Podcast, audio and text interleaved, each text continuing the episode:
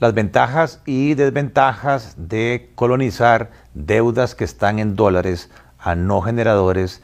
Lo primero es ventajoso es que el riesgo cambiario se ve eliminado. ¿Qué significa esto? Que si el tipo de cambio sigue subiendo como se espera, ya el principal de la deuda, así como el pago de intereses y amortización, no, va a seguir subiendo, absorbiendo un porcentaje mayor de los ingresos familiares.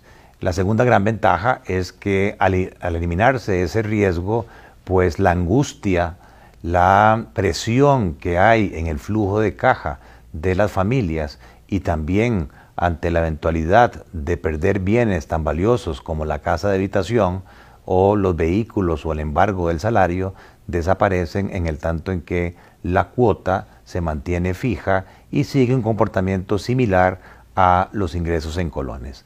La desventaja de colonizar es que se realiza la pérdida cambiaria.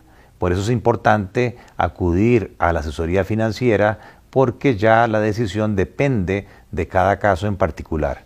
Entre más reciente sea el crédito en dólares que tiene la persona, es posible más conveniente la conversión, eh, porque el efecto cambiario se minimiza.